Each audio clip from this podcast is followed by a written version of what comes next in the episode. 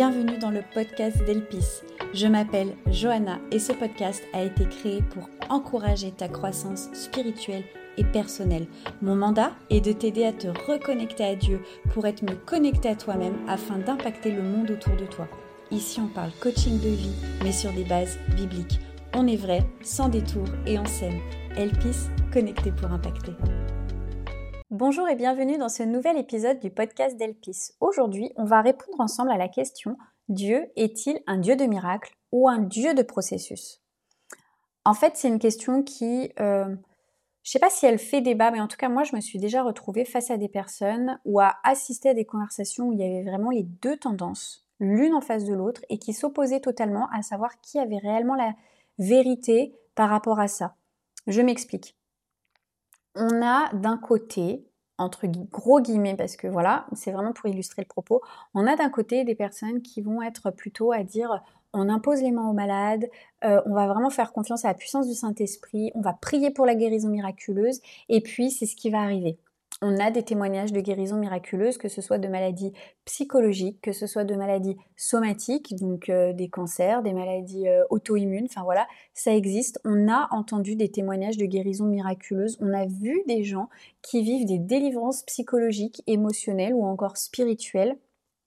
Donc on sait que euh, ça fait partie des choses qui existent. Et puis en face, on a des personnes qui vont être plutôt, comment dire, plutôt rationnels, plutôt terre à terre, et puis euh, qui vont pas s'intéresser à tout ça, et puis limite pour eux c'est trop charismatique, c'est trop, euh, euh, c'est trop un peu le spectacle, c'est trop spirituel, donc on va plutôt se fier à des processus euh, scientifiques, on va aller voir quelqu'un, on va suivre un traitement, on va se fier à l'avis du médecin ou à l'avis du psychologue ce que j'observe, c'est que, bah, comme je disais, ça va être deux tendances qui vont se confronter et qui vont s'exclure l'une l'autre plutôt que de s'intégrer.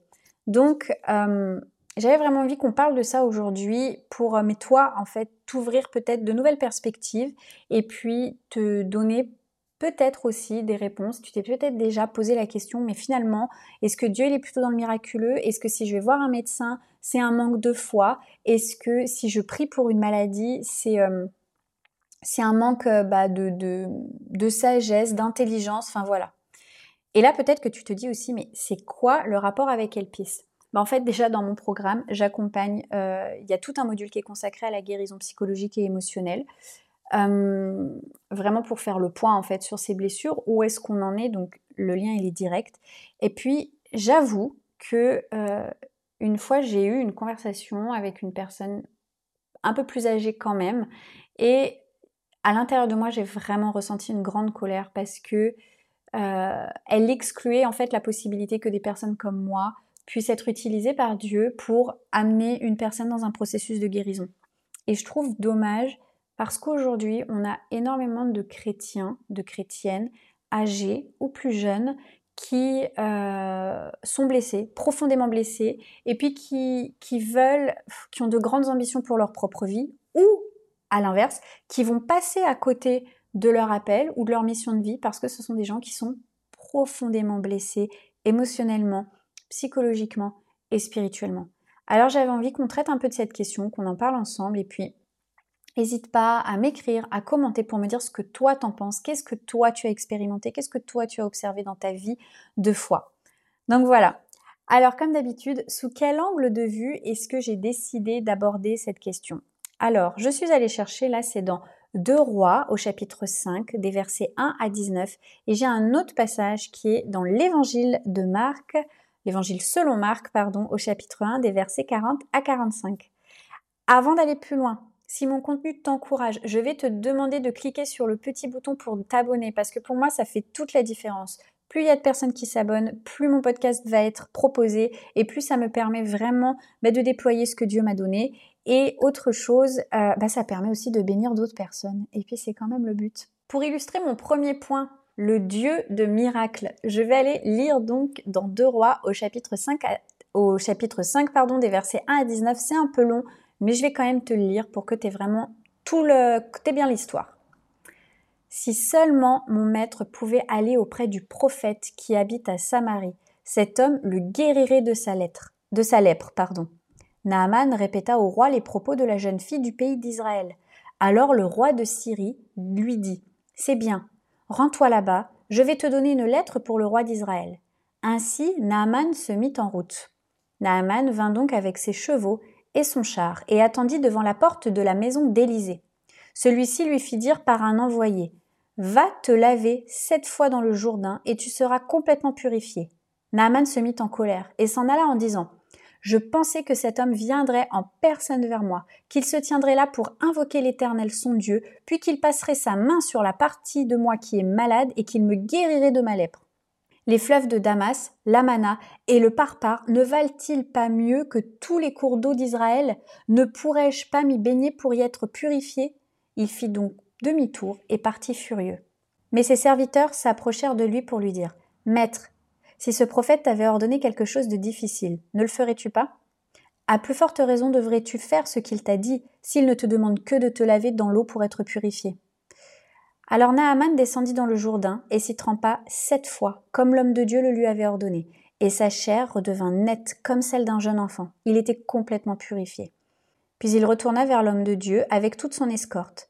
Lorsqu'il fut arrivé, il se présenta, il se présenta à lui en lui disant Voici, je reconnais qu'il n'y a pas d'autre Dieu sur toute la terre que celui d'Israël. J'aime cette histoire. On voit un homme qui est malade, donc Naaman, il a la lèpre et à cette, époque-là, pardon, il n'y a aucun remède contre toutes les maladies de peau. Il faut savoir que dans la Bible, quand on parle de la lèpre, ça, couvre toutes les maladies de peau. Donc euh, l'eczéma, le psoriasis, toutes ces choses aujourd'hui avec lesquelles on se débat encore, qui nous enquiquinent bien. À cette époque, c'était pire, il n'y avait vraiment aucun remède. Donc Naaman, c'est un homme qui est estimé par le roi. Et en fait, c'est sa servante une, jeune femme d'Israël, en plus qui a été capturée, qui, a été vendue en fait pour être servante euh, en Syrie. Et euh, c'est elle qui va aller voir son maître, qui va lui dire euh, Va voir, dans mon pays, il y a un prophète et puis il guérit des gens. Comme Naaman il est estimé, il va, voir le, il va voir le roi. Le roi, il est pris de compassion, il accepte de lui rédiger une lettre pour qu'il puisse se rendre en Israël, voir le roi et demander à rencontrer le prophète. Il a, finalement, Naaman, il n'a pas le choix. Il a la lèpre, donc on va vraiment rester sur l'idée qu'il a la lèpre. La lèpre, c'est une maladie qui est mortelle. Il faut qu'il aille voir quelqu'un, il faut qu'il se passe quelque chose en fait. Donc, il va à la rencontre d'Élisée. Il a fait de la route, il est plein d'espoir, c'est sa dernière option.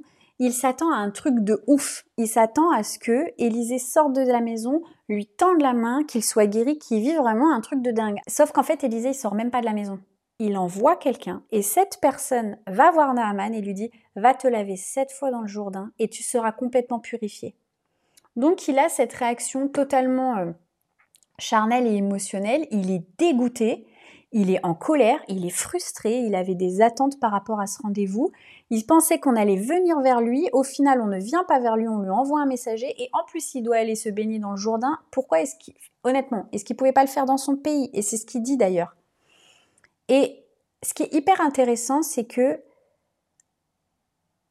parfois on a une idée tellement préconçue de la façon dont on veut que ça se passe qu'on passe à côté d'un autre processus qui va nous amener au même point, qui va nous amener au même résultat, mais on passe à côté parce que il faut qu'on nous impose les mains et il faut que ça se passe dans la prière, dans un groupe de prière ou alors euh, encore mieux, dans le lieu secret, tout seul avec Dieu, je vais prier et je vais être guéri de ma dépression, je vais être guéri de mes idées suicidaires, je vais être guéri de, mon anxiété. Et qu'on s'entende, je dis pas que c'est pas possible, mais regardons, le prophète ne va rien faire de lui-même, il va dire, tu vas te tremper sept fois dans le Jourdain. Il lui donne une prescription, exactement comme moi je pourrais te dire, tu vas prendre du magnésium trois fois par jour, ou comme ton médecin pourrait te dire, tu vas suivre tel traitement pour telle maladie pour avoir la guérison après laquelle tu soupires tellement. Et du coup, en fait, là, c'est presque trop facile. Naaman, il est déçu. C'est trop facile. Comment ça? Je vais me tremper cette fois. Et, en fait, il, ouais, il a une réaction qui est euh, bah, toute dans la colère et toute dans la frustration parce que c'était pas comme ça qu'il l'avait envisagé, qu'il voulait que ça se passe. Et finalement, dans cette situation, l'humilité et la foi, c'est de se dire, ok, tu es souverain, tu sais toutes choses, alors je vais faire ce que tu me demandes de faire. Notez bien que là, dans ce passage, en fait, euh, à l'époque, quand on allait voir un prophète, il y avait que les prophètes qui étaient en communication avec Dieu. Il n'y avait pas comme nous aujourd'hui où on peut prier, on peut parler à Dieu et on peut vivre des choses avec Dieu. À cette époque-là, il fallait passer par des prophètes. Donc, quand le prophète lui dit va te tremper sept fois dans le Jourdain, c'est comme si c'était Dieu lui-même qui disait va te tremper sept fois dans le Jourdain. Et moi, je suis persuadée qu'il y a des gens ici dans votre cœur, vous avez déjà reçu d'aller voir quelqu'un. Vous avez déjà reçu de prendre quelque chose, un médicament quoi. Vous avez déjà reçu de partir en retraite. Vous voyez? Mais vous le faites pas parce qu'il y a des attentes sur comment est-ce que ça doit se faire. Et ça doit se faire au travers de la prière, à tel moment, machin, bidule doit prier pour moi et c'est comme ça que ça va se passer. Et du coup, en fait, vous êtes en attente de quelque chose que vous auriez déjà pu recevoir avant, mais que vous ne recevez pas parce que vous avez des attentes sur comment est-ce que ça doit se passer. J'aimerais appuyer sur quelque chose, c'est que quelque part pour Naaman, c'est pas assez glorieux. Et je crois que parfois, c'est pas assez glorieux pour nous. C'est pas comme ça qu'on veut que les choses se passent. On s'attend à des trucs, des, du feu, des étoiles, des machins, et en fait là, il y en a pas. Mais c'est pas parce que c'est pas glorieux à ton propre regard que Dieu ne se glorifie pas dans la situation. Et des fois, il faudrait juste qu'on détache le regard de nous, de nos attentes et de la façon dont on veut que les choses se passent et qu'on regarde à Dieu et qu'on dise, OK, comment est-ce que toi tu veux que ça se passe? C'est quoi le chemin que tu as prévu pour moi? Parce que lui, dans ce chemin-là, déjà, il y a des choses pour nous, il y a des apprentissages pour nous, il y a des processus par lesquels on doit passer, et puis, lui se glorifie quand même, en fait. On ne se rend pas compte de, de, les choses que l'on traverse, la façon dont on les traverse, du témoignage que c'est pour les gens qui sont autour de nous. Et n'oublions pas que nous sommes appelés à être des lumières, même au travers de notre difficultés. C'est la façon dont nous sommes à l'écoute de Dieu, c'est la façon dont nous sommes en paix à la façon dont nous sommes euh, conduits, la façon dont nous traversons les choses qui est un témoignage. C'est pas que quand tout va bien et quand on impose les mains aux malades et que tout, il y a des guérisons, il y a des gens, ça leur fait peur, ça les intéresse pas. Maintenant, nous allons aller regarder le deuxième point, le Dieu de miracle. Parce que, bah oui, Dieu est aussi un Dieu de miracle. Et là, j'ai pris encore l'exemple d'un lépreux, mais cette fois, c'est dans Marc, au chapitre 1, des versets 40 à 45, et on peut lire un lépreux vint à lui, donc c'est Jésus. Et se jetant à ses genoux, il lui dit en suppliant, Si tu le veux, tu peux me rendre pur. Rempli de compassion, Jésus tendit la main, le toucha et dit, Je le veux, sois pur. Aussitôt la lèpre le quitta, et il fut purifié. Autre histoire, autre manière de faire, et cette fois-ci, c'est Jésus, donc Dieu lui-même, qui tend la main sur le lépreux et la lèpre disparaît instantanément. Et on a tous entendu ce genre d'histoire. On a tous entendu ce genre de témoignage. Peut-être même que certains d'entre vous l'ont vécu. moi, personnellement, je l'ai vécu. Une fois, on a prié pour... Euh, j'avais des douleurs qui étaient horribles, littéralement, des douleurs inflammatoires. Enfin bref, j'ai prié. Et j'ai vraiment senti quelque chose qui passait au travers de mon corps, de la tête tout le long de mon dos, tout le long de ma colonne vertébrale, instantanément, je n'ai plus de douleur. Ça existe. On connaît des témoignages de personnes qui vivent des délivrances psychologiques. Et en fait, on attend que ce soit toujours comme ça. On voudrait que ce soit toujours comme ça. Alors moi, je vais vous donner ma compréhension maintenant autour de cette question. Est-ce que Dieu est un Dieu de miracles ou un Dieu de processus? La première chose que j'ai envie de te dire, c'est que Dieu te donne une intelligence et de la sagesse. On va aller lire Job 39 au chapitre 9. L'aile des autruches se déploie joyeusement. On dirait l'aile, le plumage de la cigogne. Cependant, l'autruche abandonne ses œufs à la terre et les laisse chauffer sur la poussière. Elle oublie qu'un pied peut les écraser, qu'une bête sauvage peut les piétiner. Elle traite durement ses petits, comme s'ils n'étaient pas à elle. Elle n'est pas inquiète à l'idée d'avoir travaillé pour rien. En effet, Dieu lui a refusé la sagesse il ne lui a pas attribué l'intelligence. C'est hyper puissant. Nous avons la grâce d'avoir été dotés de sagesse et d'intelligence. Les plus grandes découvertes scientifiques, les plus grandes découvertes euh, euh, au niveau métaphysique, euh, les, les, grands traitements qui ont été découverts, les processus psychologiques, c'est pas, ou même les révélations en théologie, parce qu'on sait que la révélation de Dieu est progressive et quand on étudie l'histoire de l'Église, on voit qu'on est au bénéfice d'une révélation progressive qui a eu lieu sur 2000 ans. Ces révélations sont accordées à des gens qui mobilisent leur intelligence, qui mobilisent leur sagesse et qui cherchent à aller plus loin. La révélation de la gravité a été donnée à quelqu'un qui se posait la question de manière active, à quelqu'un qui cherchait, à quelqu'un qui avait déjà des connaissances de base. Donc c'est hyper important de comprendre que oui, bien sûr, tu peux recevoir un miracle de la même façon que peut-être, bah ce serait peut-être bien que tu ailles voir quelqu'un. Ce serait peut-être bien que tu prennes le temps de, de, que tu prennes ce temps à part, que tu prennes des finances aussi. Des fois, ça nécessite des finances et, et je suis navrée, mais je crois aussi que c'est notre responsabilité d'investir sur nous-mêmes. Nous sommes un des talents que Dieu nous a donnés. Nous sommes appelés à investir sur nous-mêmes pour faire fructifier ce que Dieu nous a donné. Donc des fois, bah, ça prend des finances aussi. Ça prend du temps, ça prend du courage, ça prend de l'humilité. Mais on va aller s'ouvrir et se donner à quelqu'un qui a la connaissance pour nous aider à avancer dans nos problématiques. D'un autre côté, on va aller lire dans 1 Thessaloniciens au chapitre 5 des versets 17 à 21. Priez sans cesse. Exprimez votre reconnaissance en toutes circonstances car c'est la volonté de Dieu pour vous en Jésus-Christ. N'éteignez pas l'esprit, ne méprisez pas les prophéties, mais examinez tout et retenez ce qui est bon. C'est clair, Dieu te demande de prier en toutes circonstances à propos de tous tes sujets. Ne méprisez pas les prophéties. Ça veut dire que s'il y a un don qui est donné par le Saint-Esprit, il ne faut pas qu'il soit méprisé, il doit être reçu. Il doit être accepté, examiné. Ok, on ne prend pas tout pour argent comptant sans réfléchir, mais tu vas pas refuser qu'on t'impose les mains si tu es malade, enfin. Tu comprends? S'il y a un don là, à ce moment-là, si pendant la réunion de prière, si euh, quelqu'un, même ça arrive des fois, il y a des gens qui, vont dans les rues pour prier pour les malades, quelqu'un vient vers toi, te dit écoute, j'ai sur le cœur, tu as un problème de dos, je veux prier vraiment pour ce problème de dos. Mais tu vas pas dire non S'il y a un don pour toi là maintenant, s'il y a un miracle là maintenant, s'il y a une guérison là maintenant pour toi, qui es-tu pour dire non à cette grâce, à cette faveur extraordinaire? En fait, c'est ça, l'idée c'est de vraiment être équilibré en toutes choses. Même sans parler d'une maladie dont le pronostic vital est engagé là maintenant. Mais d'ailleurs, il n'y a pas besoin que le pronostic vital soit engagé pour que la maladie te pourrisse ton quotidien. Mais je vais aller voir le médecin. Même des fois, il faut, il faut prier sur des bases qui sont médicales. Vous comprenez ce que je veux dire? C'est que des, des, fois, je reçois des messages avec des sujets de prière, genre euh, prier pour la guérison. On ne sait même pas si la personne elle est malade. Non mais vraiment, je méprise personne. Je comprends que parfois dans la peur et dans la panique, on, se dit ouais ouais faut prier. Puis là du coup on va prier pour une guérison. On sait même pas si la personne est malade. Puis ensuite on va avoir la réponse qui est mais en fait elle n'était pas malade. Puis tout le monde va dire gloire à Dieu il est guéri. Mais non il n'était pas malade les amis. Faisons preuve de sagesse. Faisons preuve d'intelligence.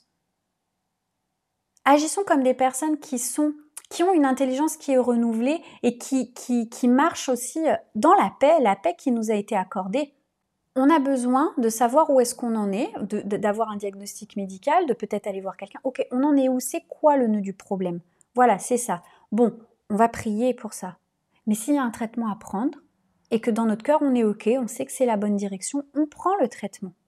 Il y a un appel à être pondéré, je dis pas, je, parle pas du fait de, parce que j'ai aussi vu ça, j'ai aussi vu des gens qui croyaient pas, des gens qui priaient pour la guérison de quelqu'un, mais qui croyaient pas. Vraiment, quand on parlait avec les gens, j'entendais, ils croyaient pas que Dieu allait agir. Ça, c'est triste. Ça, c'est vraiment triste.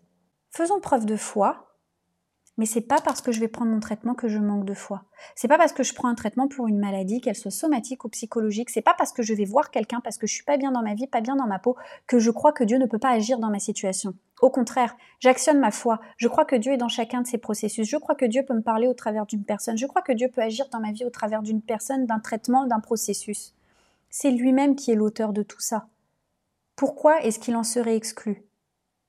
Cependant, je peux aussi m'attendre. Je peux m'attendre à ce qu'on va prier pour moi. Et si là, ce soir, c'est le temps du miracle pour moi, peut-être que le miracle va arriver. J'actionne ma foi. Seigneur, je crois que tu es au-dessus de tout. Je crois que tu peux agir d'une manière, en fait, qui t'appartient. Ce sera pas moins glorieux. Il y a autre chose aussi pour moi euh, qui est important de comprendre. je crois que Dieu ne nous donne pas de protocole. Si on lit la Bible, des fois, c'est assez vague finalement ce qu'il nous demande de faire. Déjà parce que Dieu s'intéresse beaucoup plus au cœur qu'à ce qu'on fait en tant que tel. Et puis, bah, prier sans cesse, imposer les mains aux malades. Euh, il parle aussi de faire l'onction d'huile, qui à l'époque était un acte médical. Il demande d'aller faire constater la guérison aux prêtres. Voilà, pareil, à l'époque, aller faire constater la guérison aux prêtres, c'est pas un acte religieux du tout. Hein. C'est vraiment, euh, c'est plus, euh, plus médical qu'autre chose. Hein. Donc, on voit que Dieu, en fait, il peut agir de différentes manières. Parce que je crois qu'il veut et qu'il attend de nous que nous mobilisions notre foi et notre intelligence. Les deux, les amis. Il attend de nous que nous mobilisions notre foi et notre intelligence. Il veut qu'on ait foi en lui. Il veut qu'on soit à l'écoute de ce que lui nous demande de faire et pas qu'on ait foi dans un miracle, pas qu'on ait foi dans un processus, pas qu'on ait foi dans un protocole, qu'on s'attende à lui quelle que soit la façon dont il agit, c'est qu'on soit à l'écoute de lui. Le lien vraiment avec ton développement personnel, avec ta croissance spirituelle, il est direct.